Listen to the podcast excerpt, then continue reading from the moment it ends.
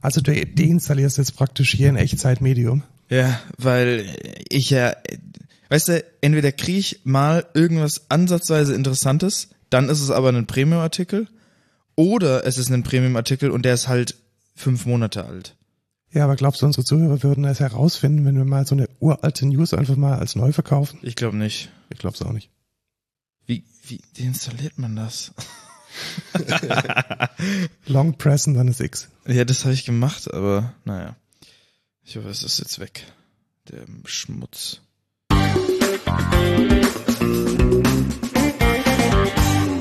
Hallo und willkommen zur 96. Folge Code Culture Podcast. Ich bin Lukas. Und ich bin Markus und wir erzählen einmal alle 14 Tage die besten News aus der Tech Bubble gemeinsam mit einem Thema der Woche und allem, was uns sonst noch so einfällt, was wir interessant finden.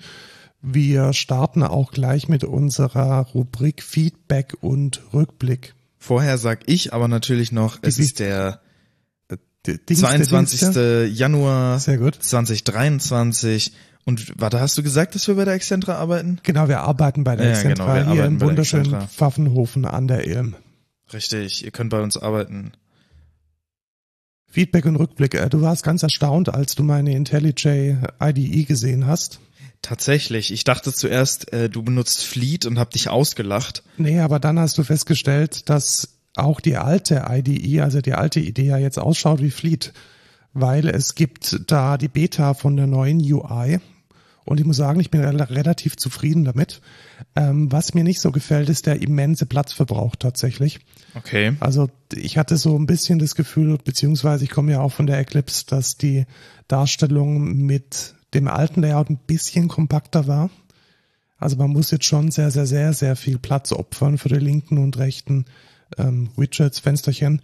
Und es bleibt dann nicht mehr so viel für einen doppelten Editor, den ich dann immer in der Mitte gerne habe, gerade so Test oder äh, Testat dann jeweils in zwei unterschiedlichen Editoren oder zwei Klassen gleichzeitig auf.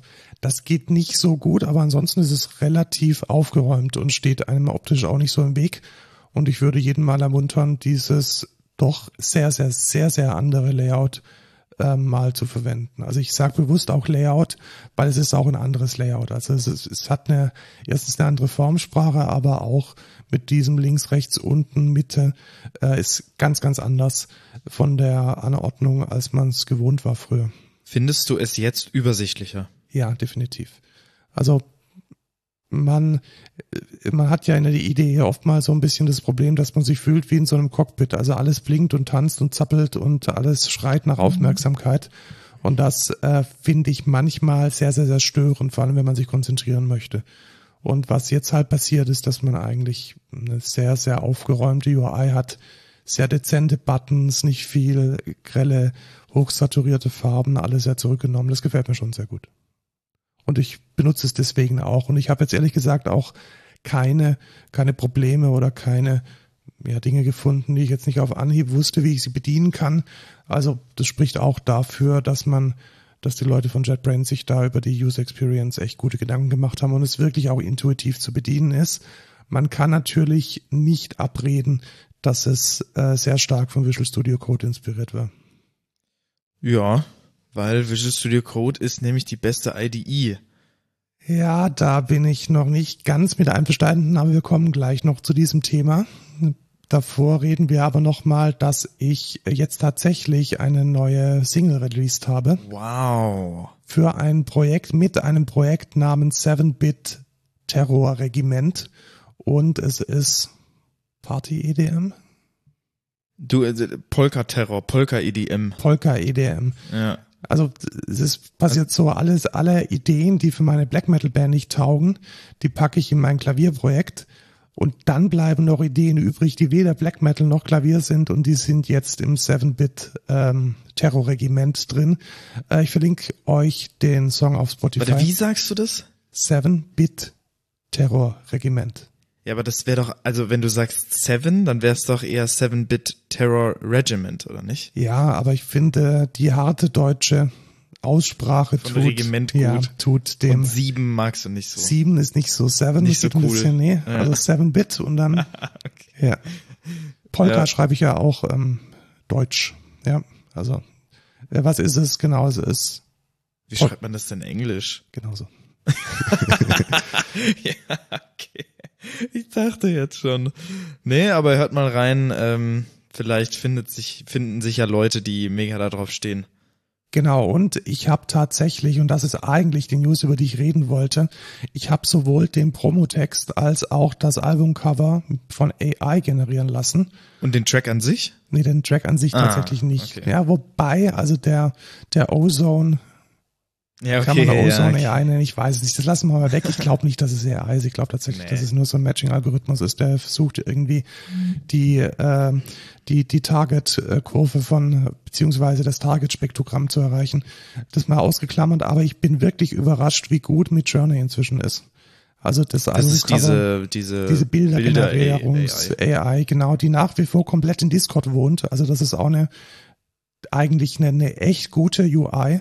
Und man hat auch dann gleichzeitig diese Community mit drin, wir haben schon mal drüber gesprochen. Und die Version 4 von diesem Ding ist halt einfach unschlagbar. Also während bei den frühen Sachen alles noch so ein bisschen creepy, verwaschen und strange war, Ja. muss man echt sagen, dass in der Version 4, also wenn man minus minus VLR 4 hinten an seinen Prompt dran klebt, dann ist es echt ziemlich, ziemlich krass. Und ich glaube, ein Illustrator hätte jetzt vielleicht bis auf ein paar tatsächliche Fehler, die jetzt perspektivisch in dem Bild drin sind, hätte ein Illustrator das nicht besser machen können. Ich muss auch sagen, ich war echt erstaunt, als ich das gesehen habe. Das sieht halt straight up so aus, wie was du jetzt irgendwie dir auf Fiverr geshoppt hast oder irgendwie. Ja, genau. Und Fiverr ist halt auch nicht mehr so billig. Also da Ja. hätte sowas jetzt auch, ähm, also alleine das Logo hat mich, glaube ich, 50, 60 Euro, Euro gekostet.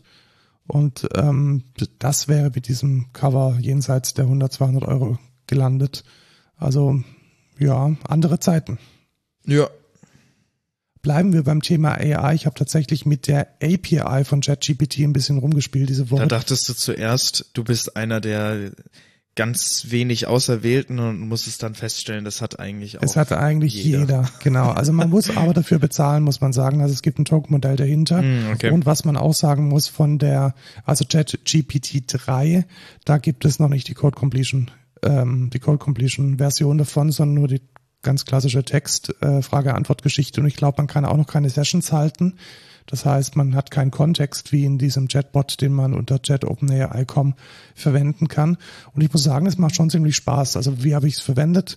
Ähm, ich habe es in einen Quarkus-Service eingebaut, der dann über, da gibt hat irgend so ein Dude hat die die ähm, die ähm, äh, JSONs, die da zurückkommen, in, in Java-Klassen umgewandelt und so einen kleinen leichtgewichtigen Klienten außenrum gemacht, dass man so mit Konstanten und Enums das alles mit der Fluent API ein bisschen komfortabler bedienen kann und es macht echt Spaß. Also es geht relativ gut, muss ich sagen. Ja, geil. Und über den Anwendungsfall erzählen wir vielleicht mal, wenn dieses Produkt dann das Licht der Welt erblickt hat.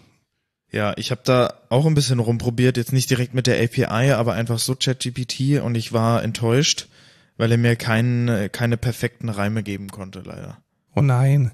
Ich glaube, Lukas, das Problem ist, dass die deutsche Sprache echt noch nicht so fresh ist. Ich habe es aber auch auf Hast du Englisch, versucht. probiert?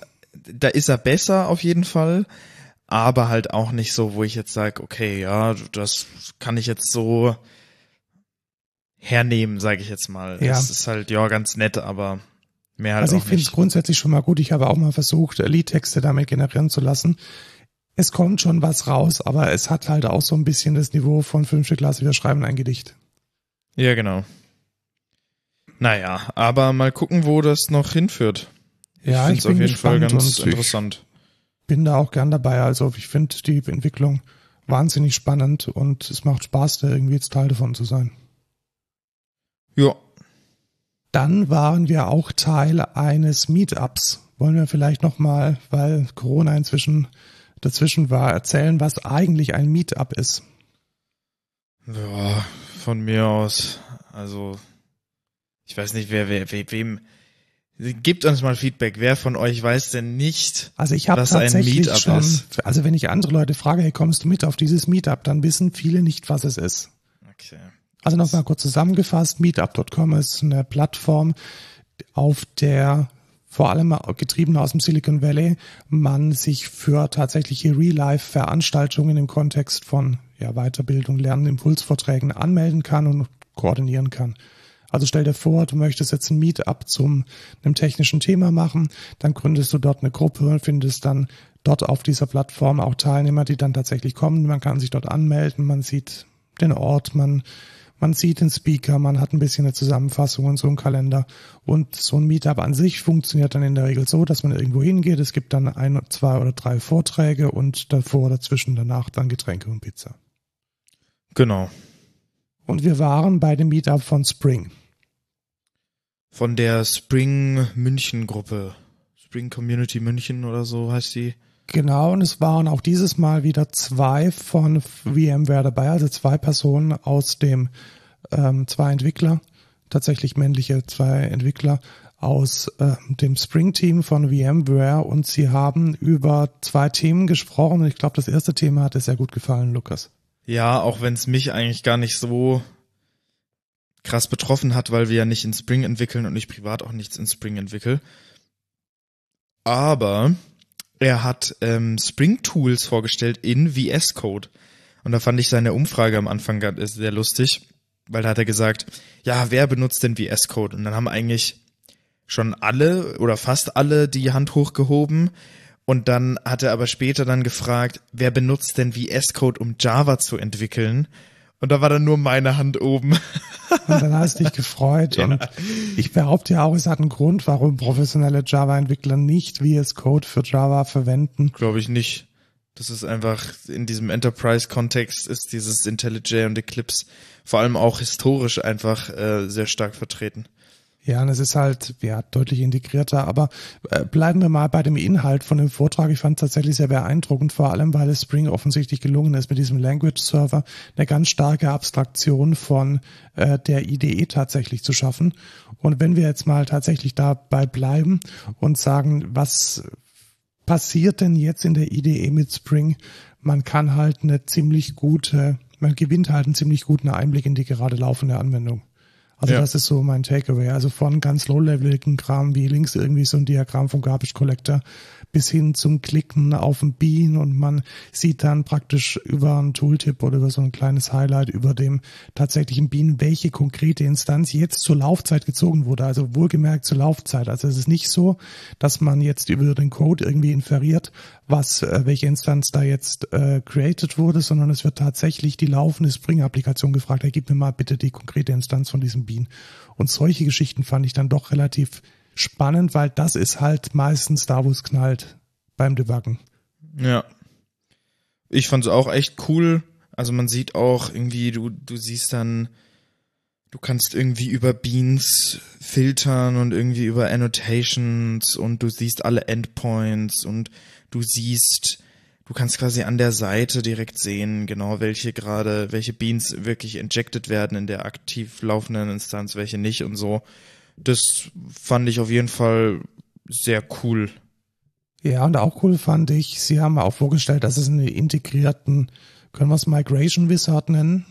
Also vor allem, wenn man irgendwie von niedrigeren Spring Boot Applikationsversionsständen auf eine höhere möchte, dann kann man das unterstützt in der IDE tun. Und die verwenden dafür auch abstrahiert Open Rewrite, was wir vorher schon kannten, aber noch nicht so wirklich tief angeschaut hatten. Das ist ein ja ein relativ generisches Tool, mit dem man Code ähm, neu schreiben kann oder umschreiben kann über Instructions, die man in YAML formuliert. Und da haben sie halt einige dieser Instructions geschrieben und dann auch schön in die Idee so eingebaut, dass man sie über dieses, wie heißt denn das eigentlich? Also was, was mich bei Visual Studio Code ein bisschen stört, ist, dass man alles über irgendwelche Kommandos macht, die man irgendwo reinhackt. Also das hat schon so ein bisschen REPL-Charakter. Ähm, wie nennt sich das denn, dieses Kommando Command Palette heißt Command es. Palette. Ja. ja, also viel davon passiert tatsächlich in der Command Palette. Also man hat dann jetzt nicht einen Button oder so, sondern man muss dann das entsprechende Kommando eintippen. Das ist halt so ein, ja, obwohl das auch wieder unterschiedlich ist. Also es gibt zum Beispiel auch, du kennst es ja, das hatten wir in dem einen Dojo, was wir hatten. Das haben wir auch, das können wir eigentlich auch noch mit reinnehmen. Ja, nehme ich mal mit rein, ja. Ähm, aber da gibt's auch sowas, wie wenn du jetzt zum Beispiel sagst, okay, ich möchte jetzt für diese Fields hier Getter und Setter createn, dann musst du das auch nicht über die Command Palette machen, wenn du nicht möchtest. Dann kannst du einfach Command 1 drücken und dann schlägt er dir das schon vor, weil du in der Java-File bist und dann kann er dir das auch so generieren. Aber ja, es funktioniert schon sehr viel über diese Command Palette, aber man muss halt auch das hat auch der Speaker gesagt nach dem, ähm, wir, wir haben danach noch mit dem geredet und dann meinte er auch, das ist halt ein bisschen ein Umdenken. So IntelliJ ist von Grund auf dafür aufgebaut geworden, also dafür gebaut worden, mit Java zu funktionieren und hat das Tooling so custom integriert, dass es halt auf Java passt. In Visual Studio Code ist halt entwickelt worden, um ein Editor zu sein und äh, sehr extend, extendable zu sein. Das heißt, du kannst dann irgendwelche Extensions reinmachen, die für alles funktionieren. Und das ist natürlich eine andere, eine ganz andere Philosophie. Und deswegen funktioniert es auch einfach ganz anders als jetzt zum Beispiel Eclipse oder IntelliJ. Ja, genau. Es ist ein bisschen ein anderes Paradigma und ich würde tatsächlich sagen, die Integration dieser Features ist ein bisschen lockerer, ein bisschen looser und nicht so, nicht so hart hier. Wie hast du mich genannt? Loser? Loose im Sinne von, von, von loose coupling. Ah, also. Ja, okay. Loser gekoppelt, Ja. als es jetzt in einer, in einer Eclipse oder in einer IntelliJ tatsächlich wäre. Das zweite Thema war auch sehr spannend. Da machen wir jetzt allerdings nur einen kurzen Abriss, weil es extrem tief ging.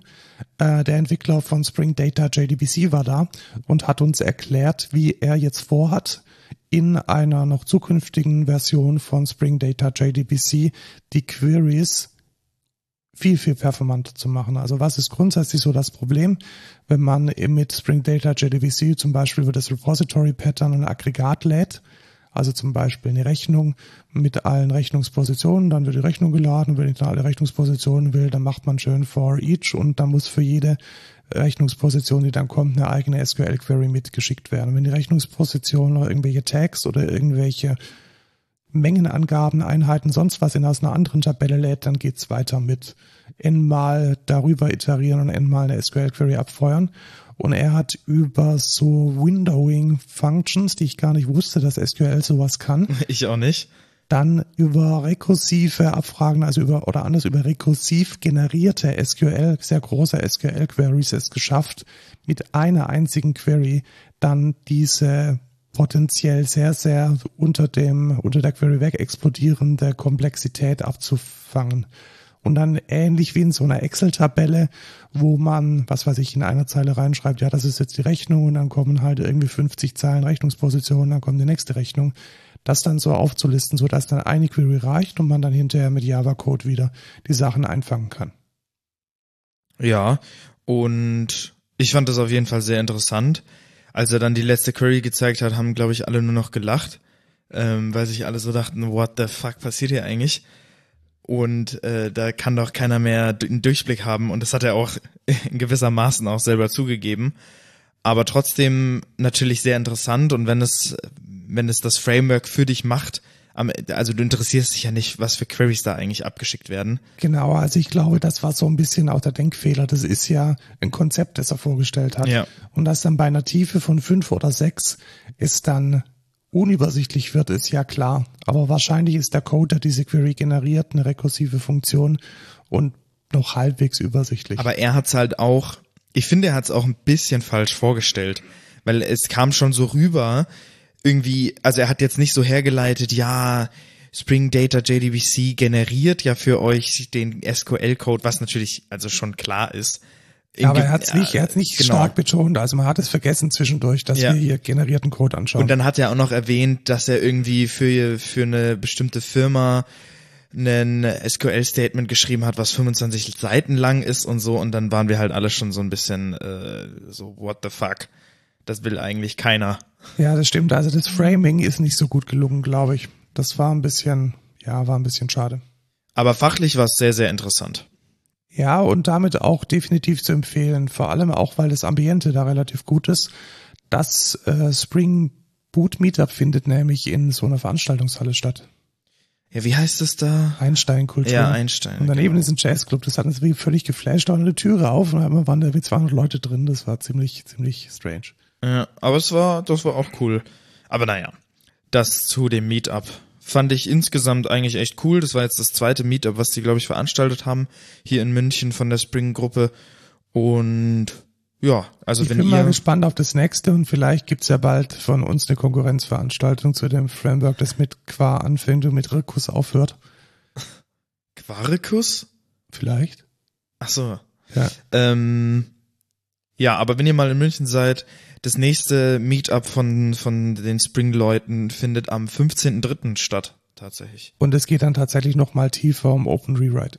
Ja. Und das ist ein Tag vor meinem Geburtstag. Super, dann kannst du ja in München reinfeiern und uns alle einladen. Du hast ein Dojo gemacht. Ja, tatsächlich. äh, nicht an deinem Geburtstag. Richtig. Aber es war genauso schön, weil wir haben zu fünf, sechs, siebt, nee, sieben Pizzen habe ich bestellt. Zu siebt über äh, Cogito habe ich gelernt, spricht man es aus. So Äh, dumm übrigens. Ich sag Cog- Cogito. Also das, das kommt vom fucking lateinischen Wort cogito und dann sprechen die das cogito aus, Cogito. die behämmert. Cogito, Punkt. Wir sind Ja. hier, bleiben, bleiben dabei. Ich, genau. Äh, Cogito. Ähm, und ja, wir sind relativ weit gekommen. Also wenn ich das jetzt mal so mit einer alten Dojos und mit einer anderen Dojos vergleiche, ähm, war dann am Ende doch relativ viel da. Was soll das denn jetzt? Das Also, ist ja wohl jetzt direkt in, in den, Fandest du nicht? Das ist doch, das ist doch, die, die Scopes sind ja komplett anders, Markus. Okay, also ich, ich betrachte es isoliert und ich sage einfach isoliert für dieses Dojo, ohne ein anderes Dojo in Betracht zu ziehen. Ja. Was sind wir relativ weit Also das ist, das finde ich echt frech von dir jetzt. Das ist so, wie wenn du Äpfel mit Birnen vergleichst. Wir haben uns eine, in dem anderen Dojo haben wir uns eine Programmiersprache angeguckt, von der wir keine Ahnung haben. Und jetzt haben wir uns einen, eine Extension von einem Framework, in dem wir jeden Tag entwickeln, angeguckt. Und dafür sind wir sehr weit gekommen. ja. Also was haben wir gemacht? Wir haben einfach ähm, einen BPMM-Prozess modelliert, haben den dann mit, man hätte bei, bei Camunda und bei, bei Flowable wahrscheinlich Delegates gesagt, haben da ein paar Java-Klassen, Java-Klassen anges angeschlossen und die dann ausgeführt und ähm, dann über die REST API den Prozess gesteuert. Ja. Und ja, was nicht ganz so geklappt hat, war dann am Ende nochmal so ein verteiltes ähm, Example zum Laufen zu kriegen. Da war irgendwie der Kafka im Weg. Aber die, ja, der, der, der isolierte Microservice mit dem Prozess in der Mitte hat eigentlich bei jedem ganz gut geklappt. Ja. Fand ich auch ganz cool. Vor allem, weil man da in Visual Studio Code entwickelt hat. Ja, wobei du hast ja gesehen, wie es ich gemacht habe. Ich habe einfach nur den Prozess in Visual Studio Code gemacht und für den Rest dann Ja. die, die Ich habe alles da drin gemacht, weil ich das ganz gut finde. Wir waren in Darmstadt. Oh ja, tatsächlich. Wir können jetzt tatsächlich mal von dem Geschäftstermin erzählen, weil das ein Partner war und nicht ein Kunde. Wir waren nämlich bei unserem Partner 3D.io. Das ist eine Ausgründung aus dem Fraunhofer IDG. Und 3D stellt Institut für Darst nee, Darstellen, irgendwas. Darstellung und G Grafiken. steht für Grafik oder genau. Geometrie. Nee, heißt es nicht IGD für Grafiken und Darstellung Ja, oder so? irgendwie sowas. Darstellung, ja. weiß ich Also, nicht. ist ja auch egal, Ja. weil sie sind ja jetzt selbstständig eine eigene Genau. GmbH. Ja. ähm, ordentlich gefundet und sie stellen ein Framework her, mit dem wir eine Middleware, haben wir gelernt, eine Middleware, mit der wir äh, die 3D-Visualisierung von zum Beispiel Fahrzeugen, Traktoren, Einzelteilen äh, in unsere Excentra Explore-Plattform einbauen. Und Darmstadt ist echt hässlich. ja, nicht so hässlich wie Mannheim Ja, also ich glaube, sie oder Ludwigshafen. Ich glaube, sie sie sind alle drei irgendwie so. Ja, das, die sind aber auch alle da irgendwie in so einer Ecke. Das ist äh, echt krass, muss ich sagen. Also Grau trifft Grau. Ja, trifft hässlich. Trifft. Aber wir waren in einem wunderschönen Jugendstil-Café mit Automaten drin, dem Café Chaos. Ja, Kaffee Chaos, sehr zu gleich, empfehlen. Gleich sympathisch, weil das erste, was ich gesehen habe, war eine, eine Taz, die man sich an so einem Zeitungsbrett äh, an den Tisch nehmen konnte. Und da haben wir dann noch mal gefrühstückt. Und ähm, ja, war eigentlich ein schöner Tag. Ja, schon cool. Wir, wir haben dann ja auch gesagt bekommen, dass das Kaffee Chaos tatsächlich auch so, ja, schon ein Highlight auch ist. Ähm, deswegen bin ich ganz froh, dass wir da auch äh, dann mal drin waren und das mal uns angucken konnten. Auf jeden Fall, glaube ich, bisher das coolste Café, in dem ich war. Tatsächlich. Und äh, sowohl auf der Hinfahrt als auch auf der Rückfahrt hat uns der Schnee ein bisschen zu schaffen gemacht, aber wir sind irgendwie durchgekommen. Ja, Einmal bei dir war es auf der Hinfahrt irgendwo Altmühltal und dann auf der Rückfahrt Odenwald Spessart. genau, ja. Aber ging dann, es war dann, äh, die, die, die Lackschäden vom Salz sind immer nur ein bisschen ärgerlich. Ja, findest du? So hat zumindest Marco gesagt. Sie bleiben die, also ich habe noch nicht. Ich weiß es nicht, ich habe kein Auto. Ja, also ich glaube nicht, dass die jetzt mega bleiben. Also ja, dein Auto sieht halt aus irgendwie wie, wie gerade aus dem äh, Schrottplatz gezogen. Aber Genau. wenn man halt was, was Straße fährt, das ist auch wieder Ja, okay, sauber. dann. Na Ja, dann gut. kommen wir vom Alten zum Neuen. Kommen wir zu den News. Ähm, es bleibt uns nicht erspart, über Layoffs zu reden. Ich will es aber ganz kurz abfrühstücken. Alle, also wirklich alle Großen, die man so kennt, Microsoft, äh, Amazon, Aber nicht die Excentra. nicht die Excentra, genau, Genau. ich wollte gerade sagen, äh, alle äh, entlassen Leute und zwar eine, eine erhebliche, meistens sogar fünfstellige äh, Anzahl von, äh, von Mitarbeitern, die alle so irgendwo im Bereich von fünf bis zwölf Prozent der gesamten Workforce liegen. Ich frage mich warum. Also ich habe mich, mich am gestern auch nochmal mit einem Kollegen drüber unterhalten. Für mich ist es irgendwie ein Rätsel. Ich glaube, das ist so ein Dominoeffekt. Ich glaube nicht, dass da wirklich wirtschaftliche, relevante Entscheidungen dahinter stehen, sondern einfach weil es jeder macht, muss jeder irgendwie mitmachen, sonst, keine Ahnung, ich verstehe es nicht. Ich weiß es nicht. Aber ich glaube schon, dass es finanzielle ähm, oder strategische, Strategisch eher, glaube ich. Also, hm. weiß ich nicht. Also ich habe ich hab mich schon ein bisschen reingelesen, auch ähm, das, was äh, John Gruber und Strategy so schreiben. Das ist auch irgendwie unklar. Also so eine, klar, wir haben eine Rezession, aber jetzt ein singuläres Ereignis dafür, gut, außer bei Twitter, da wissen wir alle, da ist das singuläre Ereignis ein ähm, mit 40er, mit, äh, ja, aber warum Google und Amazon da jetzt auch hinterher treten, ich weiß es nicht. Ähm, wenn ihr entlassen wurdet von Google, Microsoft oder Fangt bei uns AWS und in München wohnt, dann fangt bei uns an. Naja, wer Ähm, vielleicht auch bald keinen Job mehr hat, sind Künstler. Nee, ich habe es anders sortiert, Lukas. Lass uns noch mal Ach kurz so. über über Ach, Amazon das ist nicht, das ist so, ach so. über Amazon Smile reden. Ähm, Ach, Mist, okay. Genau, also was ist auch passiert? Äh, Amazon Smile ist eingestellt worden. Was ist Amazon Smile? Amazon, Das ist doch dieses ähm, äh, Charity-Ding. ja genau, also ich kenne das, weil ich ja selbst äh, Vorsitzender von einem CVJM bin und man kann sich da als Non-Profit-Organisation in Deutschland ist es gekoppelt an die erstens an die Gemeinnützigkeit, die einem das Finanzamt in Form von so einem ähm, steuerfrei Dingsschein dann bestätigt, kann man sich da anmelden und dann wird ein bestimmter Prozentteil von Kunden, die dich als Verein unter smile.amazon.com oder .de ausgewählt haben, dann dir als Provision überwiesen. Und ja, ohne das jetzt gering schätzen zu wollen, aber es war jetzt nicht weltbewegend. Also obwohl eigentlich wir viele Informatiker im Verein haben und auch viele Firmen über unseren Vereinsmile-Account abgerechnet haben, waren das im Jahr vielleicht irgendwas zwischen 100 und 200 Euro. Und das fällt jetzt weg. Und was tatsächlich für starke Kritik gesorgt hat, ist das Pressestatement, welches Amazon dazu rausgegeben hat. Ähm, das heißt nämlich, ja, wir haben das alles analysiert und um unsere nachhaltigen, unterstützenden Maßnahmen weiter auszubauen, wollen wir jetzt in andere Projekte, weil wir haben den Impact nicht gespürt und bla bla bla. Und ähm, The Verge hat es eigentlich relativ gut auf den Punkt gebracht. Eigentlich wollte Amazon sagen, hey, passt mal auf, alles ist teurer geworden, wir entlassen Leute, wir haben kein Geld mehr dafür. Sorry, that's it. Okay. Hast du es mal genutzt? Ich habe, ich glaube, ich habe es einmal gemacht, aber das war mir auch immer. Du musst ja dann immer smile.amazon eingeben. Ja, genau, das ist das Prinzip dahinter, genau. Aber da, weiß ich nicht.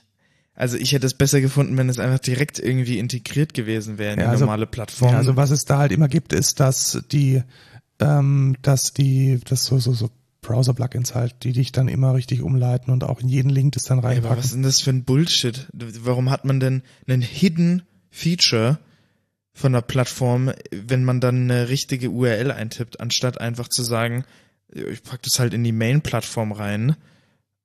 Ja, wahrscheinlich halt Geld-Reasons. Ja, es muss halt, also ja, die Idee dahinter war vermutlich, dass man schon nochmal einen Effort leisten muss, um halt eine, eine Unterstützung zu machen. So. Ja. Ja, ich, aber ist ja auch verständlich. Ich meine, es soll ja nicht so sein, dass man jetzt mit jedem Einkauf irgendjemanden unterstützt, sondern das, Das wäre ja tragisch. ja. jedem Einkauf Charity unterstützen. Also lassen wir mal die Kirche im Dorf. Amazon ist nicht ist nicht ein wohl mildtätiger Verein, sondern das war halt auch ein, ein, ein Promotion-Instrument. Also niemand hat ja vielleicht tatsächlich mit so einem kleinen Prozentsatz die Idee, nachhaltige ähm, Organisation, nachhaltige Organisationen, Non-Profits zu unterstützen. Aber natürlich ist die, ist die Idee dahinter, dass der Sportverein hier irgendwo hier auf dem Land dann all seinen Mitgliedern sagt, ja, bestellt doch bitte bei Amazon, weil da kriegen wir irgendwie ein paar Cent Provision. Ja. Keine Ahnung. Ich weiß jetzt auch nicht. Also, es, ich fand, ich fand, das war eh so hidden, dass ich mir gar nicht vorstellen kann, also wie viel Geld ist es denn für Amazon, dass sie jetzt sagen, oh, das müssen wir abstellen, weil das führt uns in den finanziellen Ruin. Naja, das erste, was schon mal zu sehen ist, ist, dass es natürlich auch ein Steuerspartrick ist. Ah, okay. Weil man da natürlich in dem Moment, wo ich die meine meine ähm, Non-Profit-Bescheinigung hochlade, Steuer, ich habe den Namen vergessen, ähm, kann Amazon das als Spende gegenüber dem Finanzamt geltend machen, egal wo in Europa ah, ja. sie sind. Also das ist formal eine Spende.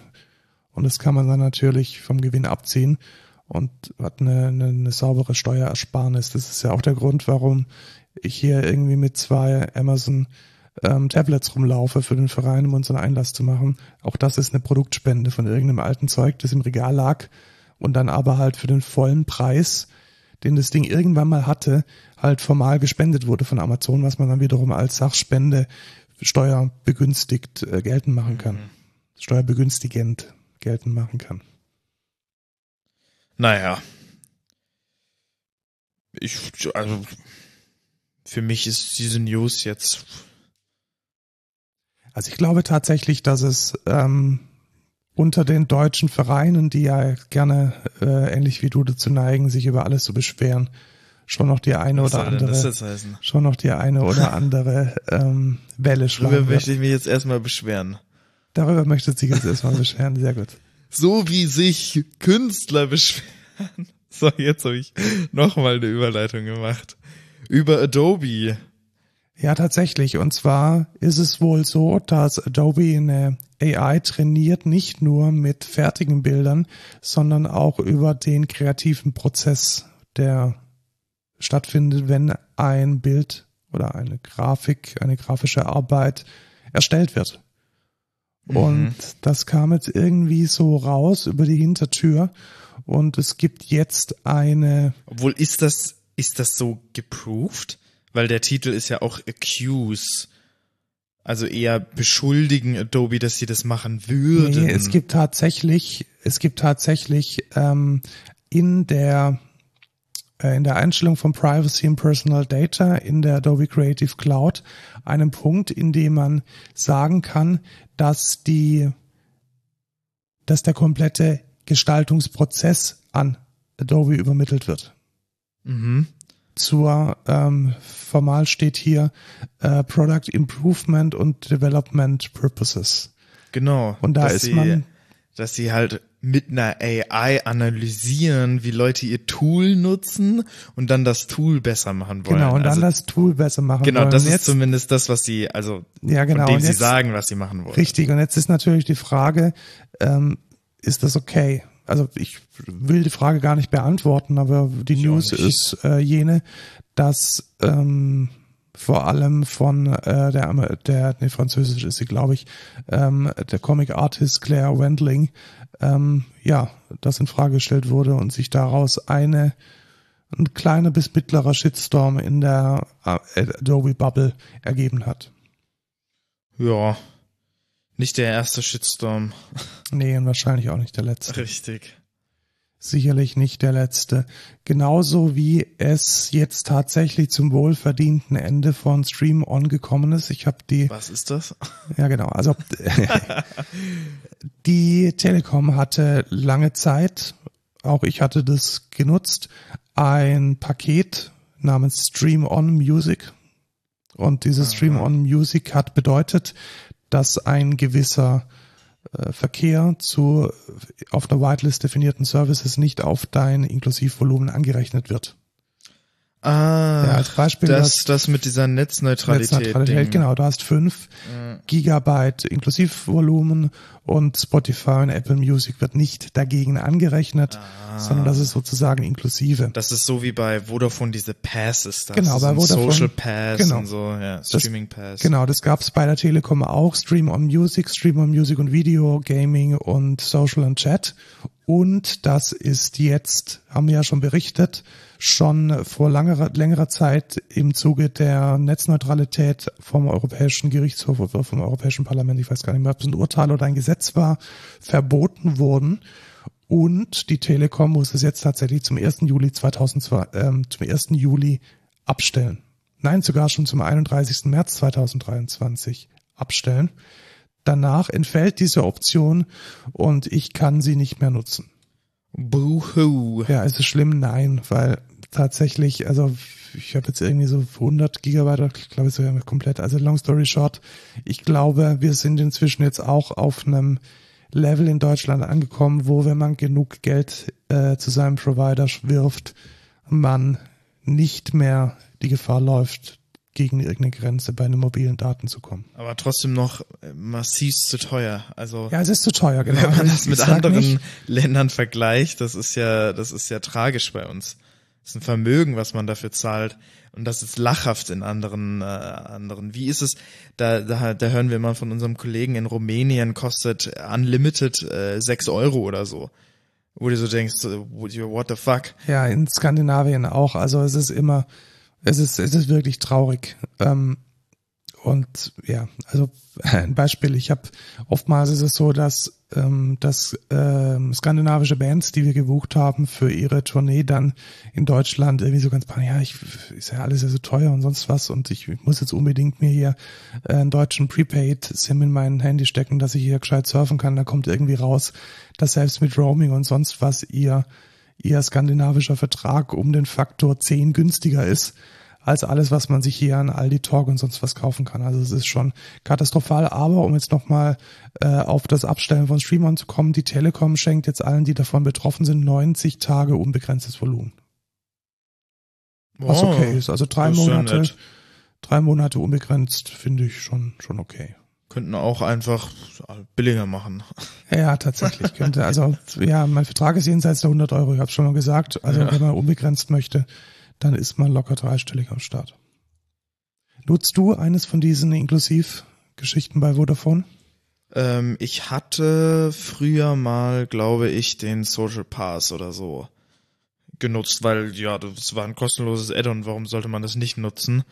Ähm, und dann hatte ich irgendwie, ich glaube, ich hatte sogar ein Video oder so, weiß ich nicht mehr. Dass ich irgendwie on the fly, also wenn ich dann unterwegs war, irgendwie YouTube gucken konnte auch. So, das war, ja. Ich habe aber auch nie mein Datenvolumen Ja, genau, wollte ich gerade fragen. also, Also rennst du irgendwann gegen Nee, Limit? es ist, es ist nie so, dass ich sage, boah, kacke, ey, jetzt brauche ich unbedingt mehr Datenvolumen. Ich, ich reiß halt auch nicht so viel. Ich habe jetzt 20 Gigabyte oder so. Und das reicht mir halt auch schon. Also wirklich mehr brauche ich jetzt auch nicht. Ja, okay, also 20 Gigabyte würde mir nicht reichen, einfach weil ich oft unterwegs bin und dann halt an der Stelle, wo ich bin, selten in irgendeine WLAN komme. Ja.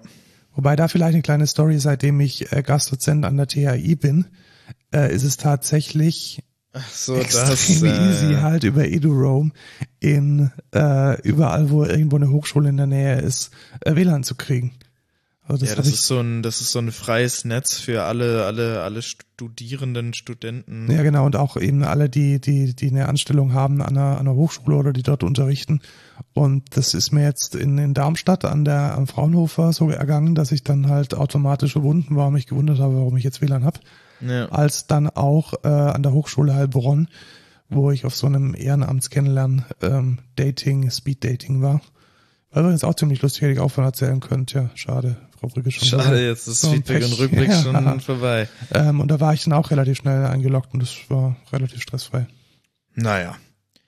Was nicht so stressfrei ist, ist Twitter, hätte ich gesagt. Oh ja, tatsächlich. Ähm, und ich glaube, das ist tatsächlich ein weiterer Sargnagel an dem. Wie viele Sargnägel Ich glaube, man braucht gar nicht so viele. ich glaube, man braucht so passen viele. da noch in diesen Sarg oder ja. Also, was hat Twitter gemacht? Ähm, man konnte lange Zeit eigentlich seit Twitter existiert über Third-Party-Clients Twitter nutzen. Da gab es vor allem Tweetbot, äh, Twitterific, Echophon habe ich eine Zeit lang verwendet und vor allem die Pro-User schwören auf diese, auf diese Tools. Vor allem, weil Twitter ja eigentlich ein offener Standard sein sollte und das ja genau, also das wäre ja eigentlich genau die genau Idee das, dahinter gewesen. Richtig, und es war am Anfang, also ich erinnere mich tatsächlich an die Anfänge von Twitter, äh, so in den ersten zwei, drei Semestern, in denen ich studiert habe, da war das tatsächlich ein Feature. Also da hat Twitter tatsächlich gesagt, hey Leute, wir haben hier die Webseite, wenn ihr irgendwas anderes machen wollt, dann schreibt halt einen Client dafür. Und Elon Musk hat offensichtlich, und das kam raus über gelegte Nachrichten in der, aus dem internen äh, Twitter Slack, auch lustig, dass sie über Slack kommunizieren, und ähm, hat dann ähm, gesagt, ja, wir schalten jetzt mal diese APIs ab und schauen, was passiert. Und es kam dann ein paar Tage später tatsächlich auch die offizielle Nachricht raus. Nee, Leute, passt auf, Third-Party-Twitter-Clients gibt's jetzt nicht mehr, unterstützen wir nicht mehr. Ähm, Mutmaßungen gehen in alle möglichen Richtungen. Richtung Nummer eins, ähm, ganz einfach, die Leute, die diese API managen, maintainen, entwickeln und unterhalten, sind einfach nicht mehr da. Darf ich eine eine Theorie so reinwerfen? Ja. Wenn du einen externen Client benutzt, dann kannst du natürlich auch keine Werbung displayen. Ja und nein. Also die Werbung wurde tatsächlich, es war Teil der API-Abmachung oder des, des Contracts, mhm. dass die mhm. Werbung mit ausgespielt werden ah, muss. Ah, okay, okay. Also die kommen dann auch über die API und sieht aus wie ein Tweet. Ähm, aber ja, tatsächlich, man konnte natürlich, wenn man die API verwendet, gewisse Dinge äh, filtern oder auch nicht. Und äh, ich glaube auch, dass das Problem war, dass man sich, dass man wegen dieser API eben nicht mehr so schnell iterieren konnte. Also das ist tatsächlich auch wieder eher ein defizitär mm, ja. geprägtes Argument ist. Ich kann jetzt keine neuen Features ausprobieren links und rechts und muss dann immer diese scheiß API hinterherziehen. Das war wahrscheinlich auch ein Hemmschuh. Oder man möchte ganz einfach dafür sorgen, dass der hauseigene Twitter-Client da vor allem auf iOS und auf macOS mehr verwendet wird. Und was jetzt halt der eklige Seiteneffekt davon ist, ist, dass ähm, die Icon Factory sich einer viel, viel, Vielzahl von äh, Refunds ausgesetzt sieht. Die Icon Factory ist ein eine uralte, uralte Bude, die äh, extrem hochwertige äh, Apps und grafische Arbeiten entwickelt und die sind der Vater von äh, Twitterific und ja, also sie haben in den Blog-Eintrag geschrieben, ey Leute, wenn jetzt tatsächlich alle, die berechtigt werden, ähm, uns einen Refund reinhauen, der automatisch von Apple ähm, durchgereicht wird und unsere Kreditkarte belastet, dann sind wir pleite.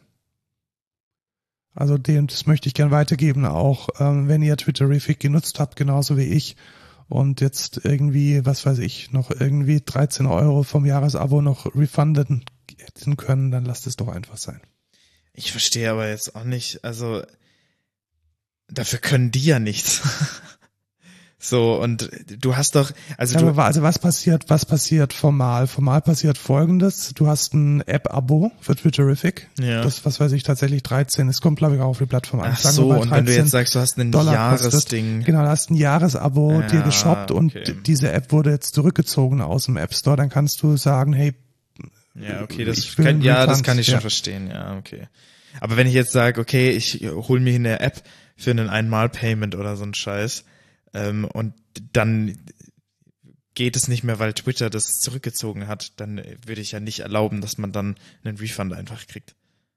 Ja, tatsächlich. Tatsächlich sehe ich, sehe ich ganz genauso. Und ja. ähm, da sei jetzt auch nochmal gesagt, dass ähm, übrigens die Icon Factory macht auch tot. Ah, der unglaublich hilfreiche Notizen-App. Die ich liebe, Ding. ja, für die ich sehr gerne. Die äh, komplett useless ist. Die ist super. Drück den die Refunds rein, die machen keinen.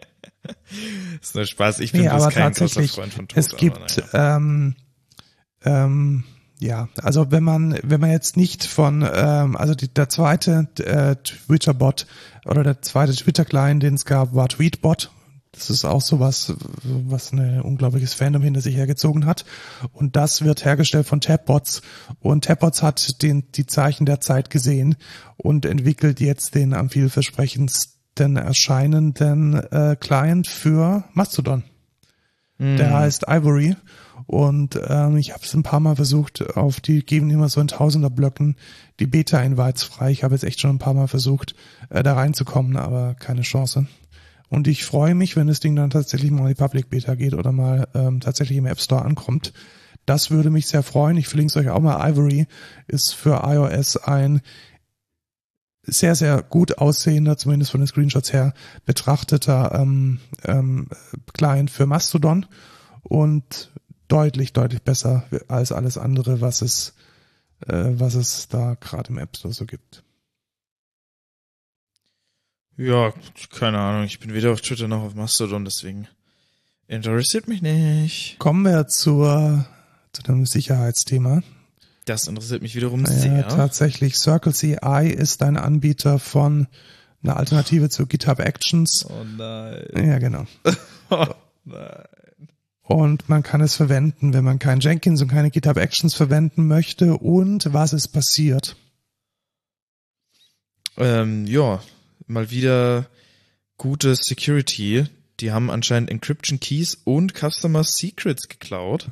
Ja, genau, was ist passiert? Es hat offensichtlich ein Angreifer ähm, über den Super-Admin-Account von einem Angestellten Encryption Keys erworben und war damit in der Lage, Secrets, die in den äh, Bild, äh, die in den Bildjobs äh, Jobs verwendet werden, von Kunden von Circle CI auszulesen. Welche Secrets könnten das sein? Das könnte sein, dass es API-Tokens sind. Das könnte sein, dass es ähm, Zertifikate sind, also Private-Zertifikate.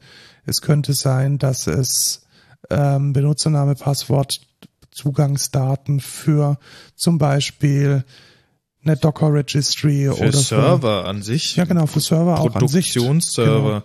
Ja, Also man benutzt das CI, CI/CD ja auch, um Deployment zu machen auf einen Productive Server. Oder was kann da noch drin sein? Also da könnte auch ja ein Private Key oder so auch als Secret mit drin sein, um dann irgendwas damit zu machen. Also boah, das ist halt schon, das ist halt schon mies. Ja, und ja, jetzt ist die Frage, ähm, wie kann man sowas umgehen? Weiß man nicht. Ja, das ist, das ist eine gute Frage. Wie, wie hätte man das mitigieren können? Ich glaube, als Kunde von, als Kunde von äh, Circle CI hast du eigentlich keine Chance. Nee, das nicht, aber ich meine jetzt als Circle CI. Ja, das ist eine gute Frage. Also, Weil das ist natürlich schon ein schwieriges Thema.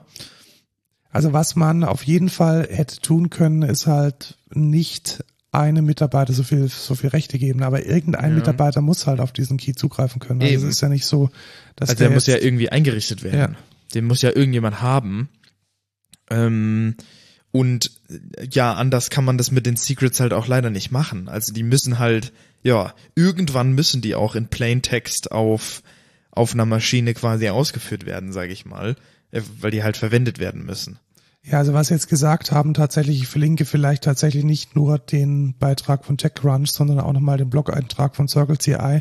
Sie haben ein paar Maßnahmen beschrieben, die Sie ausgeführt haben, um solche Dinge in der Zukunft zu vermeiden. Und dazu gehört tatsächlich das, was wir gerade eben schon gesagt haben, dass man eben den äh, Zugriff auf dieses Pro Production Environment äh, limitiert, dass eben nur noch ein paar very limited number of employees darauf zugreifen können. Ja, wie viele konnten denn vorher drauf zugreifen? Ja, offensichtlich zu viele. also es war tatsächlich ein Support-Mitarbeiter. Es war ein Support-Mitarbeiter. Ja, okay, ja, also das, ist darf halt, nicht passieren. ja, das ist halt schwierig. Und dann, ähm, das macht mich ein bisschen stutzig. Uh, for the employees who retain production access, we have added additional step-up authentication steps and control. Heißt das, dass sie kein 2FA hatten?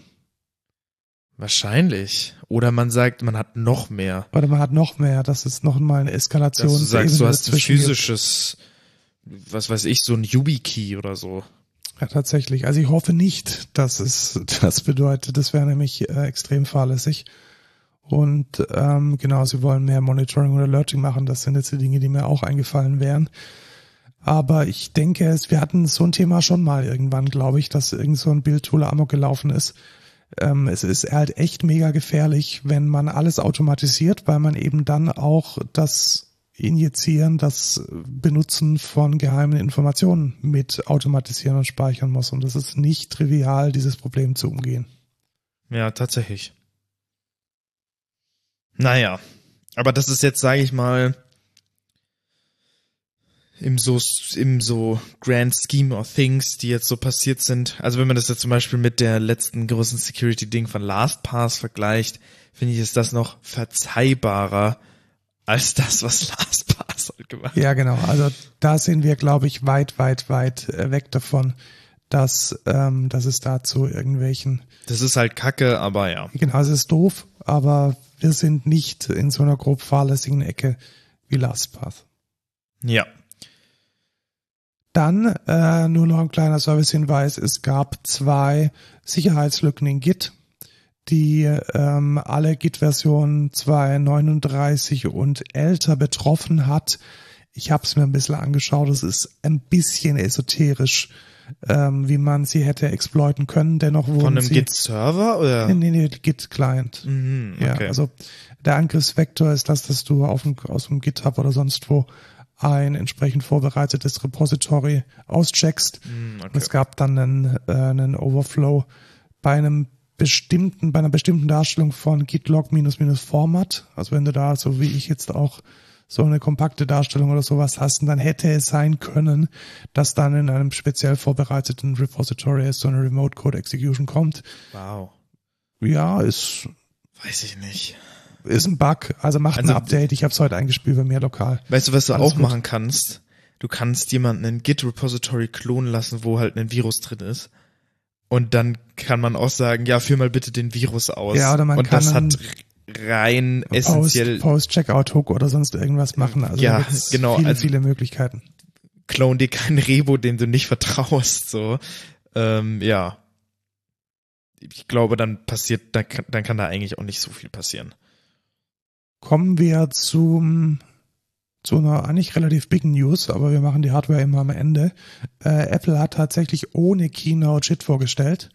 Und zwar beginnen wir mit Der- einem neuen HomePod. Der große Bruder des kleinen Bruders, vom alten Bruder, der nicht mehr da ist. Ja, also genau, also wie war die Geschichte? Zuerst gab es den großen, teuren HomePod, dann hat den niemand gekauft, dann gab es den HomePod Mini, der dann so zum quasi HomePod wurde. Also ich glaube, ich habe noch niemanden gehört, der irgendwie sagt, ich habe einen HomePod Mini gekauft. Also wenn du von deinem HomePod Mini redest, dann würdest du wahrscheinlich sagen, das ist ein HomePod. Ja. Und jetzt gibt's wieder den großen Bruder als HomePod 2, ähm, Obwohl er einfach nur HomePod heißt, oder? obwohl er einfach nur HomePod heißt, Ja. genau, aber in der zweiten Version. Und man kann ihn jetzt für 349 Euro bestellen. Mega.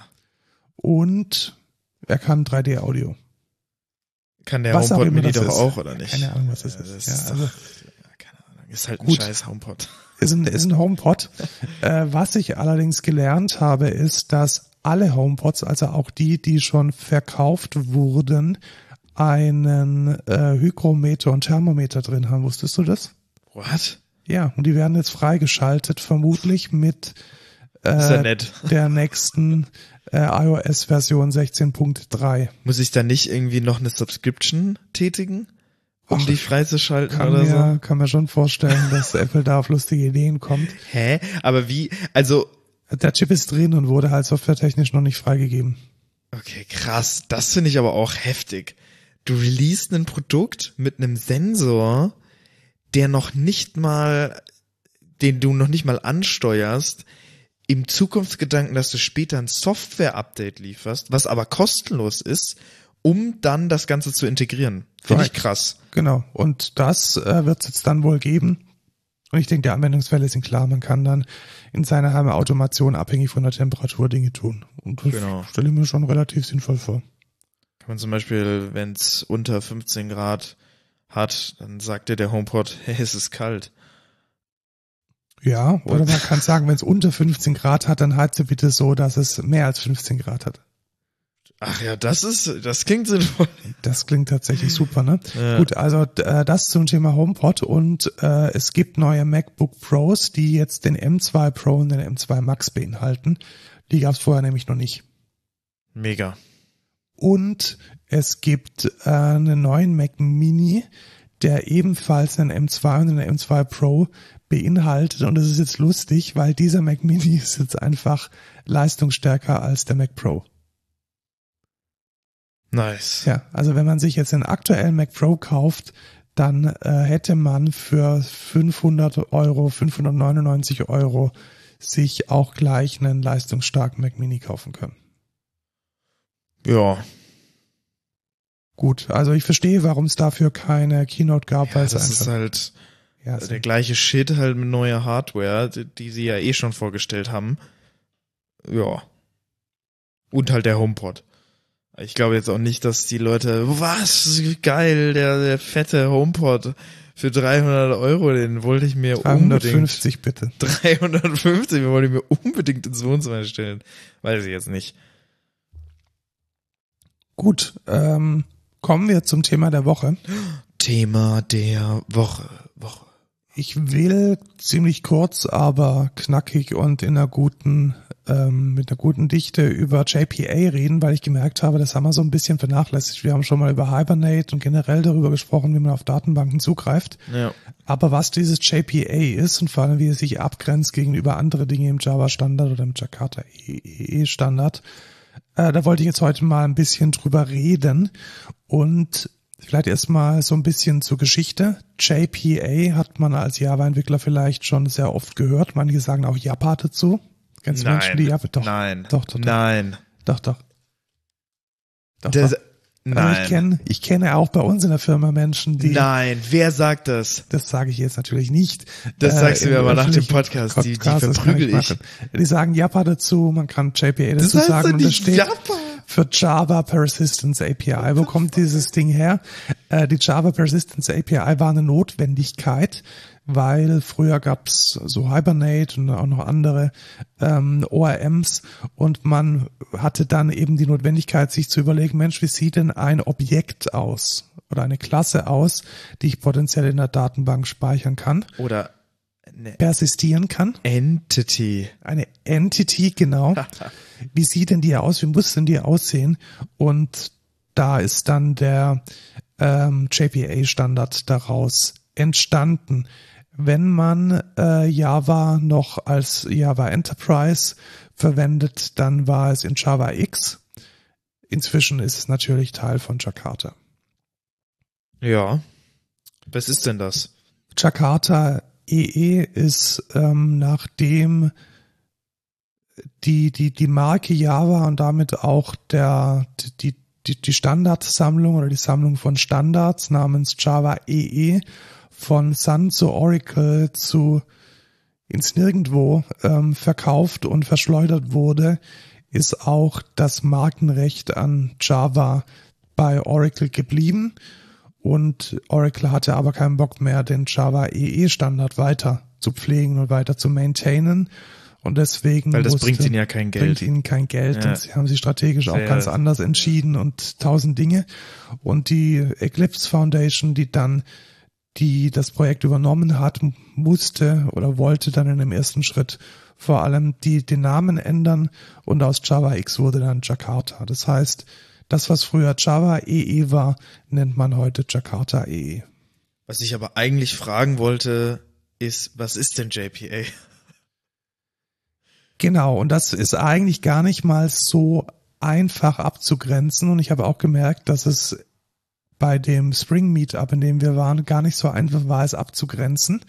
Und eigentlich ist es nur eine Sammlung von Interfaces und Konventionen, wie ein Objekt aussehen muss, welches in dem ersten Schritt als Entity in der Datenbank gespeichert werden kann und in dem zweiten Schritt, welches Relationen zu anderen Entities unterhält. Mhm. Und wie das ausschaut, schauen wir uns jetzt mal an. Also hören wir uns jetzt mal. Oder hören wir uns mal an. Also stellen wir uns mal vor, wir haben eine Entität namens Podcast. Ja, Okay. Die hat zum Host. Beispiel einen Host. Ja. Aber äh, fangen wir erstmal einfach an, weil wir haben ja gesagt, Einen machen wir später. Folgennamen. Ja, nee, ich, einen Namen. einen Namen. Name reicht erstmal. Also, Okay. das heißt, wir machen dann, damit ähm, diese Java-Klasse JPA-kompatibel wird, müssen wir jetzt verschiedene Dinge tun. Nämlich sagen wir erstmal Public Class Podcast, geschweifte Klammer auf, geschweifte Klammer zu. Soweit verständlich, oder? So, Ja. und jetzt müssen wir der API sagen, das ist jetzt eine Entity. Und dann gibt es aus dieser äh, JPA äh, Library eine Annotation, die add entity heißt und die muss ich dann über meine Klasse kleben. Das heißt, da steht dann Add Entity Public Class Podcast. Genau, da steht dann add entity public class podcast und wenn ich möchte, dass diese Entity äh, noch einen ganz spe speziellen Namen in der Tabelle hat, dann kann ich das auch noch auf Klassenlevel mit angeben, wenn ich das möchte. Cool. Und jetzt? Jetzt brauchen wir eine ID. Das heißt, ich muss jetzt sagen, Oder eher ein Primary Key, oder nicht? ja, wir brauchen einen Primary Key, aber auf Ebene von JPA, wir sind ja hier auf der Objektebene, ist ist, ja, immer eine ID. ist es eine ID, genau. ah, okay. Also wir haben praktisch eine ID, in der wir sagen, hey, lieber Datenbanklayer, über diese ID kannst du machen, was du möchtest. Und wir stellen dir damit sicher, dass du damit ähm, ein eindeutig jede Entity, jede Instanz davon äh, initialisieren kannst. Und das macht man dann mit einem Add-ID. Krass. Man kann bei diesem Add-ID, man kann das dann entweder, und so machen es die meisten, an die tatsächliche Instanzvariable kleben. Also wenn wir jetzt unseren Podcast haben, dann kann ich jetzt sagen private long ID und ich klebe dann darüber die Annotation Add-ID. Genau. Also Long ist ein Datentyp. Genau, und jetzt haben wir aber eine private Instanzvariable. Mhm. Ist das so ausreichend, damit zum Beispiel eine externe, ein externer ORM, sowas wie Hibernate oder irgendwas anderes, dann diese ID tatsächlich setzen und auslesen kann? Nein. Nein, ist es nicht. Deswegen definiert der, ähm, der Standard noch Getter und Setter dafür. Das ist was, was man in der Java-Welt sehr, sehr, sehr häufig und oft vorfindet und was man immer irgendwie unter die Nase gerieben bekommt, wenn irgend so ein Python-Dude so, "Ja, der ganze Code besteht nur aus Gettern und Settern. Ein Getter ist eine Methode, die in der Regel nichts anderes macht, als eine Instanzvariable zurückzugeben. Das heißt, getten. Genau, das ist zu getten. Das heißt, wenn ich jetzt äh, diese ID habe und diese ID ist ein Long, dann würde ich jetzt ein Public Long Get ID schreiben. Das ist nämlich die Konvention, dass nach dem Schlüsselwort Get, und das steht in der JPA Spezifikation drin, dann der Attributname Camel Case kommt. Das heißt, GET schreiben wir klein und dann Camel Case I groß D klein und ID ist dann wiederum klein geschrieben das Attribut, welches dann ähm, gegettet und auch gesettet werden kann. Wenn ich setten möchte, dann muss ich ein Setter dafür schreiben, dann kann sich vorstellen, Return Type ist void, also nichts und als Attribut beziehungsweise als Parameter übergebe ich dann den Wert des Attributes, in diesem Fall Long ID, was bei einer ID relativ wenig Sinn macht, weil die wird in der Regel vom ORM, doch muss man auch setzen, logischerweise klar, weil der ORM kann es ja dann nicht setzen. Und ich kann jetzt dem Podcast einen Namen geben. Das heißt, ich würde dann auch wieder sagen Private String Name und kann dann äh, einen Namen wie zum Beispiel Zeitverbrechen, All Consuming oder auch der dritte Groß in dieser Runde Code, Code Culture, Culture. dann äh, setzen, damit man sie in der Datenbank speichern Und kann. das ist doch jetzt so ein, das habe ich schon oft gehört, dieses Pojo. Ja, genau. Das ist jetzt das, was die ganz alten Hasen ein Pojo nennen. Das Oder ist wiederum der Pojo. Pojo, äh, die Abkürzung für Plain Old Java Object. Aber auch da wieder Pojo ist nirgends definiert, nirgends spezifiziert. Das heißt, diese Getter- und Setter-Geschichte ist tatsächlich Teil von diesem JPA-Standard. Echt? Ja, tatsächlich. Lol. Und okay, da- das wusste ich auch nicht. Und da eine, eine Sache dazu, also dass die Getter genauso heißen und das dann eben Camel Case und klein und groß. Ähm, wenn man einen Boolean und nur wenn man einen Boolean äh, zurückgibt, dann darf ein Getter auch mit is anfangen. Ja, das Also wusste ich. genau, also da hast was weiß ich, Public Boolean ist unser Podcast zum Beispiel ist Public. Dann gäbe es ein Attribut namens Public und der Getter von diesem Public äh, Boolean darf damit is anfangen. Mhm. Der Setter wiederum muss dann mit äh, Set äh, Public. Jetzt, jetzt habe ich kurz eine andere Frage, die auch nichts direkt mit JPA zu tun hat, aber das frage ich mich selber nämlich immer. Was ist nochmal jetzt der Unterschied zwischen einem Bean und einem Pojo? Ja, sehr gute Frage. Also ähm, ich glaube, ich kann es auch nicht so wirklich trennscharf voneinander abgrenzen. Ich habe so das Gefühl, dass ein Be also Bean ist bei Java irgendwie alles. Genau, das Ja. habe ich nämlich auch immer das Gefühl. Wenn man von den Bienen redet, redet man in der Regel aber von einer Infrastruktur, die mit Objekten im Kontext von einer CDI umgeht. So habe es zumindest ich in meinem Kopf eingeordnet. Also, Also- Dependency Injection. Genau, Dependency Injection. Ich kann eine Methode definieren, eine Factory-Methode. Ich annotiere die mit add, add Bean und überall dann, wo ich dann dieses Bean haben möchte, äh, finde ich das dann. Das heißt, so eine sehr stark verwandt, zumindest in meinem Kopf und ich glaube auch bei Quarkus, weil wenn du da die Beans anschaust, sind es ja die, die man injecten kann und so weiter, ähm, eher mit in der Dependency Injection verortet. Ja. Und ein Pojo ist tatsächlich völlig unabhängig von irgendwas. Also einfach ein plain old Java Object, um sich zum Beispiel abzugrenzen von diesen ganzen Patterns, die dann gekommen sind, eine Factory, ein Provider, Ja. whatever. Das sind dann halt keine Pojos mehr, sondern ein Objekt, welches Vielleicht kann man so sagen, ein Objekt, welches tatsächlich etwas in der Wirklichkeit referenziert ist. Ein ganz klassisches okay. objektorientiertes Objekt, so wie du in der Schule lernst, irgendwie ein Rechteck ist auch ein, äh, oder anders ein Quadrat ist auch ein Rechteck, dann ist halt ein Quadrat ein Pojo. Mhm. Und wenn ihr nicht wisst, was Dependency Injection ist, dann haben wir darüber schon eine Podcast-Folge. Garantiert haben wir deine Nee, Podcast. tatsächlich, wir haben ja, eine, ich doch, weiß. Ich glaube tatsächlich. Ich ja. weiß, dass wir eine haben. Die heißt aber nicht Dependency Injection, sondern was gibt's noch für einen Namen dafür? Ähm, CDI. nee, das ist irgendwie, irgendwie, irgendwie anders. Ähm, da gab's noch einen anderen Namen. Ich finde es raus, während du weiterredest. Genau, kommen wir weiter. Ich kann jetzt mit dem JPA-Standard auch gewisse Anweisungen geben an den niedrigeren Layer, wie mit zum Beispiel dieser ID umzugehen ist. Ich kann jetzt zum Beispiel sagen, ich möchte, dass diese ID generiert wird und zwar über eine Sequenz. Eine Sequenz ist so ein ganz spezielles Feld in der Datenbank, mit dem dann äh, sichergestellt wird, dass jede ID nur einmal vergeben wird. Äh, warum kann man da nicht einfach Max ID plus eins machen?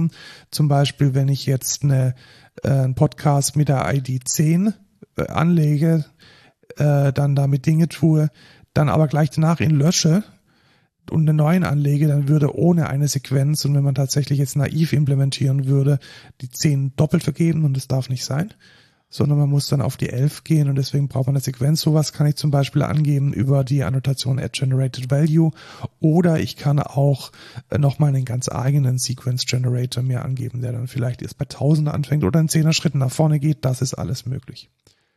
Weiter ist dann auch noch zu sagen, dass man mit JPA Relationen definieren kann. Also genauso wie ihr dann später in der Datenbank relational abgebildet über Foreign Key und ähm, äh, IDs, äh, Primary Keys, dann Relationen von zum Beispiel dem Podcast auf eine Episode machen könnt, genau könnt ihr dann auch, genauso könnt ihr dann an dieser Stelle auch sagen, dass ein Podcast eine Liste von Episoden hat. Und jetzt stellt man sich vor, ja, wie würde ich das dann jetzt machen? In Java, dann muss ich aus der Datenbank, dann for each und so. Nee, muss man nicht, sondern um zu definieren, dass ein Podcast verschiedene Episoden hat, lege ich wiederum eine neue Entity an namens Episode, gebe dieser Episode all meine Attribute, eine URL zur FLAC-Audiodatei, zur MP3, einen Titel, Show Notes als String, whatever, alles, was man sich vorstellen kann. Und ich sage dann in meiner Podcast-Klasse add one to many, private list episode, und kann dann spezifizieren, dass mein Podcast mehrere Episoden hat, nämlich genau eins zu viele, one to many, eins zu n, Episoden je Podcast. Und ich kann auch in der Rückrichtung sagen, dass meine Episode über die Relation many to one genau einen Podcast haben muss. Cool. Und so kann ich dann auch sagen in meiner Episode Private Podcast Podcast und damit wird dann über Getter und Setter der Podcast äh, zugreifbar. Nur Und- kurz. Ja. Ich glaube, die Folge hieß ähm, Don't Call Us, We Call You Ah, und ging um eine Inversion of Control. Ja, okay, das ist nochmal eine besondere Art. Genau, nochmal eine besondere, aber ich glaube, da reden wir auch Da ganz viel über viel Dependency drüber. Injection. Ja, Deswegen, ja. Also wer sich dafür interessiert. Aber weiter. Genau. Und ähm, damit könnte man dann äh, ganze Relationen miteinander definieren. One-to-one, many-to-many und ich kann sogar über eine Join-Column sagen, über welche Column ich das machen möchte. Also, fassen wir nochmal zusammen. Ich habe JPA, welches völlig unabhängig von zum Beispiel SQL, völlig unabhängig von einer konkreten Datenbankimplementierung und auch völlig unabhängig von dem Datenbanktreiber, was dann JDBC wäre, eine relationales Objektmodell mit Java-Klassen spezifiziert und definiert. Mega. Und das ist es. Ja. Kann JPA mehr? Nein. Und das ist auch nochmal ganz wichtig zu wissen. Also JPA selbst bringt jetzt erstmal keine Funktionalität mit, tatsächliche Datenbank-Queries zu machen. Dafür bräuchte man dann JDBC oder Hibernate oder irgendwas anderes. Genau, also ich glaube, man kann das zusammenfassen, indem man sagt, JPA liefert das Metamodell, um auf der Java-Ebene zu definieren, wie meine Entitäten aussehen. Ganz genau, so kann man es tatsächlich und nicht nur wie sie aussehen, sondern wie sie auch miteinander in Relation stehen. Genau. Und alles für alles andere braucht man dann ein Hibernate oder irgendwas anderes, was dann tatsächlich dann das SQL oder das REST oder was auch immer macht. Was dann natürlich sehr cool ist, weil Hibernate weiß dann anhand von JPA Annotations, wie deine, also dein Datenbankmodell auch aussieht und kann dann da anhand daran auch dir dein Datenbankmodell erstellen. Ja, genau. Und das geht in der Regel tatsächlich immer nur komplett. Also was meistens nicht geht, ist, dass man jetzt an Veränderungen von dieser JPA ähm, Entwicklung ähm, zu- Datenbank ähm, Migration generieren kann. Das kenne ich jetzt nicht, dass das funktioniert. Nee. Aber man kann tatsächlich sagen, hey, gib mir doch mal bitte den aktuellen. Hier sind irgendwie so ein paar, eine Handvoll JPA-Klassen oder in diesem Package sind alle meine JPA-Klassen. Gib mir doch hierfür mal bitte ein SQL-Skript, welches mir das in Postgres anlegt. Das geht relativ gut. Und das machen äh, integrierte Frameworks wie Spring Boot, ähm, äh, Data JPA oder ähm, Hibernate, in dem Fall Panache. Da ist alles mit drin, da ist alles unter, unter einem Dach, dann auch tatsächlich automatisch. Ja, mega. Ja, das wären unsere 5 Cent zu JPA. Sehr alter Standard, aber wichtiger denn je. Ja. Ich benutze es auch, also wenn ich was mache, eigentlich immer.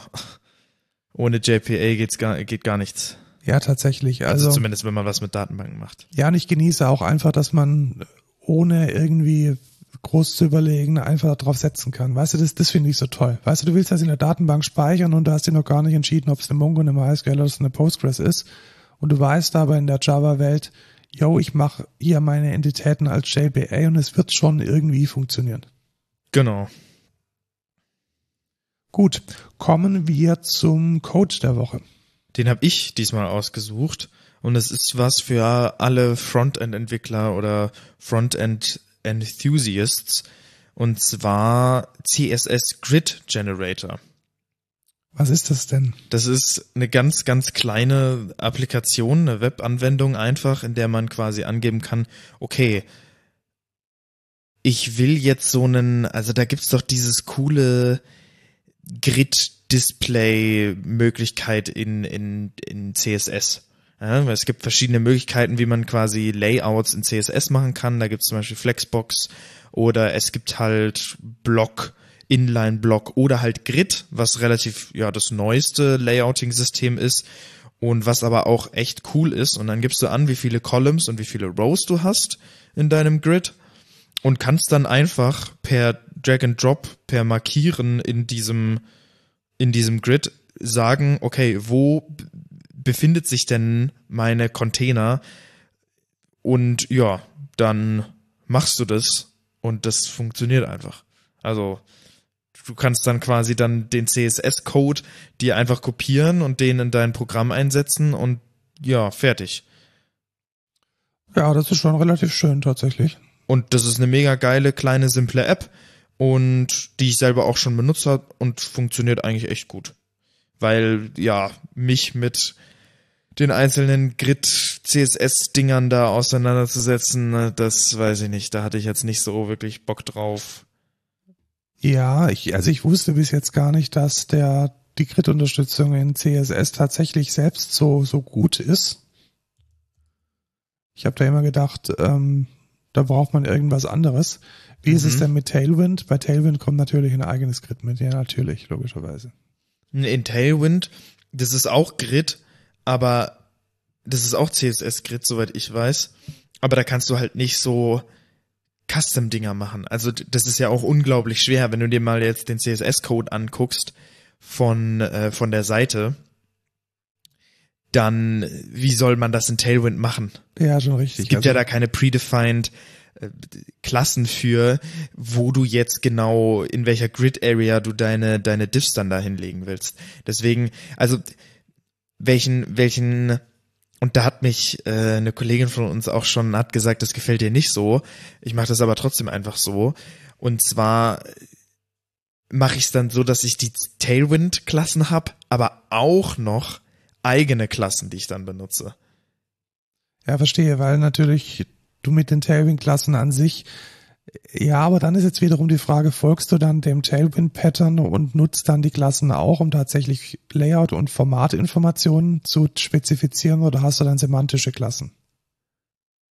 Ja, das ist eine gute Frage. Ich habe dann eher schon semantische Klassen eigentlich. Ja, und das ist dann schon, äh, ja, jetzt nicht ganz so ganz so äh, Was soll ich denn in die Klasse reinschreiben? Grid Area ja, 1, 2, 5, das 3. Wäre, das wäre der Tailwind. Das ja. wäre der Tailwind. Aber äh, ich brauche mich doch auch nicht zu verkünsteln und nee, sagen, okay, ich muss jetzt hier diesem dieser Philosophie folgen. Ich kann das auch einfach so machen, dass man versteht, okay, hier definiere ich halt mein scheiß Grid und hier mache ich halt alles andere, sowas wie Margin oder Padding oder so. Und ja, keine Ahnung. Ich finde, man sollte sich da nicht zu sehr verkünsteln in irgendwelche äh, aufgesetzten Philosophien, denen man folgen muss. Ja, also äh, bleiben wir mal beim Code der Woche. Ich finde es relativ gut. Also wenn man damit nativ arbeiten möchte, dann ist das, glaube ich, der Way to go. Also schneller und einfacher geht's nicht. Ja, hätte ich auch so gesagt. Und da auch nochmal für alle Flexbox-Liebhaber, es ist so, ich empfehle einfach Grid und Flexbox zusammen zu benutzen und dann hast du eigentlich Best of Both Worlds. Dann sagst du, okay, ich mache das grobe Layout halt in Grid, weil macht mega Sinn, dass ich einfach mein Grid so definiere und ich sage, okay, meine Anwendung lebt halt in diesem Grid. Und innerhalb des Grids machst du dann Flexbox, weil du irgendwie bestimmte Sachen zentriert haben möchtest, etc. pp bitte niemals irgendwie Margin Left und Right Auto machen. Das ist die reinste Hölle. Der ballert, wenn du da irgendwas an dieser Diff änderst, dann ballert dir das an die, ans andere Ende von der Seite und dann ändert sich aber auch die Height und die Width, weil Margin irgendwie dann weiter, also dann wächst ja dein Diff und so, ach, das ist alles Kacke. Macht Centern und so, macht immer mit Flexbox. Ja, ich bin mal gespannt, was mir da auch noch droht, weil ich habe jetzt tatsächlich von meinem kleinen Privatprojekt das Backend jetzt soweit fertig. Ja, genau. Das heißt, es kommt das Frontend. Ich habe sowas von keinen Bock drauf.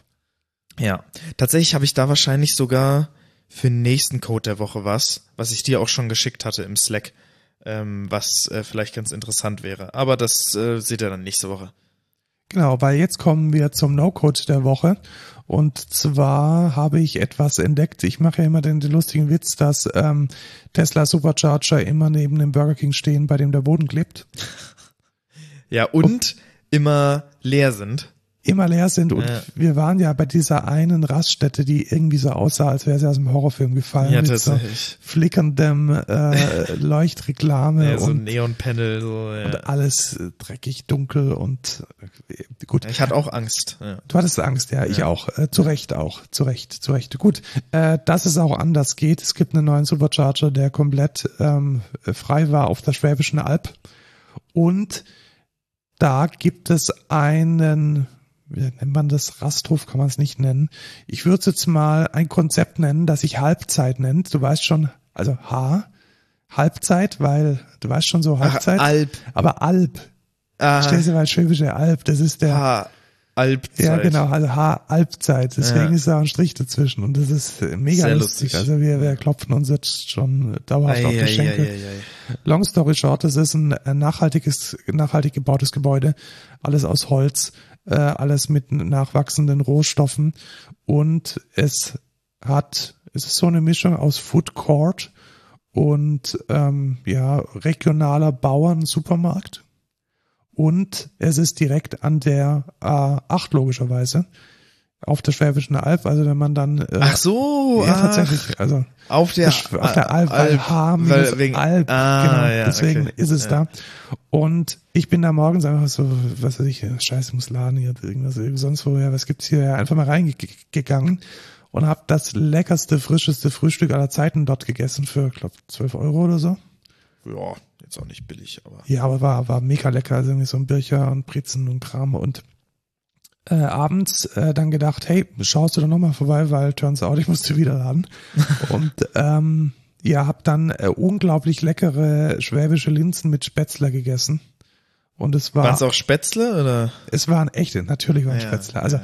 also wenn, wenn die Schwäbische All was kann, dann, Dann äh, Spätzle. Spätzle. Ja. Und es war richtig, richtig viel. Ich wurde richtig, richtig satt. Und es war wirklich sehr gut. Und wenn man auf ähm, so, wenn man die, so wie ich die Schnauze voll hat von irgendwelchen Raststätten, die einem entweder mit einem klebrigen Burger King äh, aufwarten oder mit einer seit äh, drei Stunden lieblos in der Auslage liegenden Currywurst, dann ist das eine sehr, sehr, sehr sinnvolle Alternative. Alles regional, alles nachhaltig, ähm, sehr schnell. Es hat auch dieses Vapiano-Konzept. Also man kriegt am Anfang eine, eine RFID-Karte und kann dann da alles draufladen. Aber also den guten Aspekt von Vapiano genommen.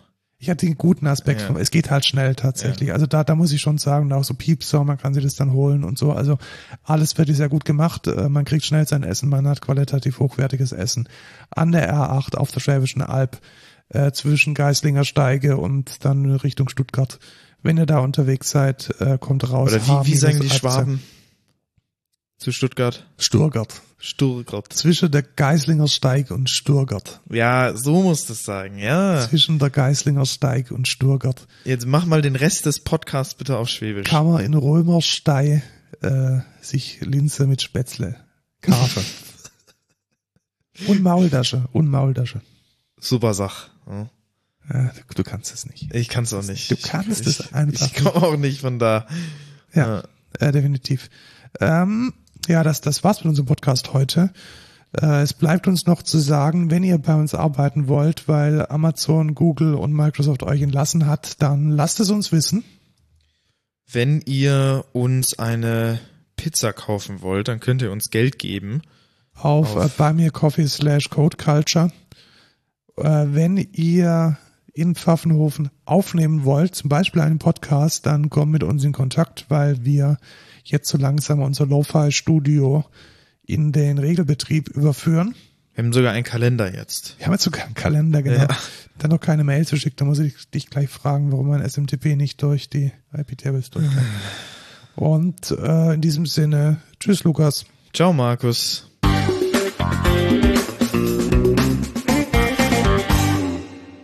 Linse mit Spätzler wäre jetzt schön. Ja, ich hatte vorher so, so diese, diese Pizza-Baguettes oder wie auch immer die, weißt du? Ja, So. aber nix ist so gut wie Maultasche oder Linse und Spätzle. Ja.